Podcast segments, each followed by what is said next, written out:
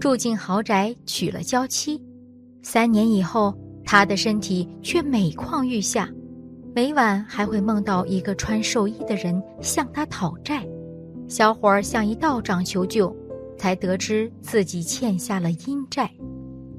这个穷小子叫楚伯言，他自幼父母双亡，家中一贫如洗。二十岁时还娶不上媳妇，亲戚朋友都看不起他。楚伯言心中烦闷，只得更加努力赚钱，一心要让人对他刮目相看。一日，楚伯言上山砍柴，下山时天已经黑了。他一路上都在盘算着谋生赚钱的门路，连一脚踏进了乱坟岗都没有发现。楚伯言走了几步。发现脚下有些不对劲，看到身边立着的坟头，才明白自己误入了半山腰的乱坟岗。此时天已经黑了，附近一个人影都没有。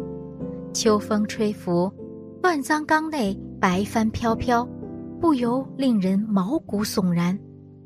楚伯言额头顿时冒起了冷汗，他急忙扛着两捆木柴转身离去。就在这时，身后突然有人喊住了他：“年轻人，慢走！”楚伯言听到有人喊他，吓得一激灵，下意识停住脚步，站在了原地。楚伯言强忍着恐惧，小心回头，发现身后站了一位衣着光鲜的白衣老汉。老汉自称姓顾。他笑着劝楚伯言别害怕，说自己只是上山祭拜亡妻的。楚伯言看老汉慈眉善目，这才松了一口气，并邀老汉一起下山。老汉笑着答应了。下山的路上，老汉问起楚伯言的近况，楚伯言便将自己家穷、想做生意却没钱的事情和老汉说了。不管楚伯言说什么，老汉都会出声附和。楚伯言如同找到了知音，便将心中苦闷全部告诉了老汉。两人相谈甚欢，楚伯言甚至都没有发现，明亮的月光下，老汉根本没有影子。两人一路走到山脚下，老汉拿出一把银票塞进楚伯言怀里。说是借给楚伯言做生意的，但是老汉也说，这些钱不是白借的。三年以后，楚伯言要连本带利双倍返还。楚伯言知道这是不可多得的机会，便郑重答应了。楚伯言拿着钱走了，身后的老者脸上却挂着诡异的笑，化作一阵黑烟，消失了。楚伯言眼光独到，他拿到那些钱以后，便囤了一些沙子和石子。一年后建材涨价，楚伯言大赚了一笔，简直是一夜暴富。楚伯言赚了钱以后，买下了一座两进的院子，买了八九个仆人，过上了奢靡的生活。人们看楚伯言发了财，登门提亲的人络绎不绝。楚伯言千挑万选，娶了一个如花似玉的妻子，过上了幸福的生活。三年以后，到了还钱的日子，楚伯言准备了双倍的钱，在山脚下找到老人，将那些钱还给了他。不料老汉拿到钱以后，却说钱不对，让楚伯言将全部的钱都给他。楚伯言觉得老人强词夺理。将那些钱丢下就离开了。楚伯言以为自己还了钱就没事了，没想到老汉却缠上了他。从那以后，楚伯言每晚都会梦到老汉身穿寿衣向他讨债。不仅如此，楚伯言的身体还越来越不好，神情日益憔悴，不管做什么事情都没有力气。楚伯言的妻子韩氏觉得事情不对劲，便带着丈夫去山上的道观求云珠子道长帮忙。云珠子听楚伯言说了事情的来龙去脉，不由叹了一口气。他缓缓对楚伯言说道：“你这是欠了阴债，难还了。”原来借钱给楚伯言的老汉是阴间厉鬼，他们借钱给人不是为了要钱，而是要命。阴间的借贷利息大，楚伯言根本还不起。楚伯言的身体越来越不好，就是老汉凭借这种借贷关系，在不断吸食他的阳气。等到阳气吸光了，楚伯言必死无疑。楚伯言夫妇知道其中厉害以后，慌忙跪求云珠子道长救命。云珠子知道楚伯言赚钱以后造桥铺路、造福乡里，便决定伸手帮他一把。云珠子让楚伯言带着他来到当初借钱的地方，随后他念动咒语，将老汉召唤出来。云珠子道长示意楚伯言不要说话，他负责和老汉谈判。云珠子提出将楚伯言赚的钱全部给老汉，让老汉饶他一命，否则便去城隍爷那里告状。老汉再厉害也害怕城隍爷，只好同意了。楚伯言将全部的钱给了老汉，一夜之间又落魄了，但他保住了小命，妻子也对他不离不弃。后来在街坊邻居的帮助下。楚伯言夫妻重新做起了生意，他们的日子过得越来越好，还生下了一双儿女。那么，什么是阴债呢？阴债是头生前所借的钱，也就是人前世所欠的未清的钱。阴债又分为官债和私债。官债是指人转生受胎时，曾在阴曹地府、本命元辰等所欠的阴债。私债是指欠冤亲债主的阴债，那么欠阴债的人会出现哪些症状？症状一：莫名伤心，明明日子中没有烦心事，却忽然不知为何心中非常伤心，不想与人共处，想自己静一静，但事实上自己并不想在这种心情中，但却自己无法掌控。大部分人。都不知道为何会如此，但这部分人差不多每隔一段时间，就会有一次这样的心情。其实这是阴债的影响，是冤亲债主对你的影响。每次有这样的情况，其实就相当于一次催债。越是常常如此的人，越要尽早去还阴债。症状二，看到非正常的东西。这样的情况很多人都有过，民间常说的就是看见了不干净的东西。其实人生来都是有天眼的，都能看到一些阴阳之物。可是随着渐渐长大，一般三岁后人的天眼便被关上，就看不到了。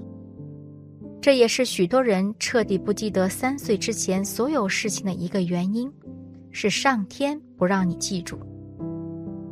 有时候，一两岁的小孩总会说家里有个哥哥、姐姐，或是老爷爷、老奶奶。大人总会跟孩子说：“别胡说。”但其实孩子没有胡说，仅仅孩子能看到你看不到，孩子也不知道你看不到。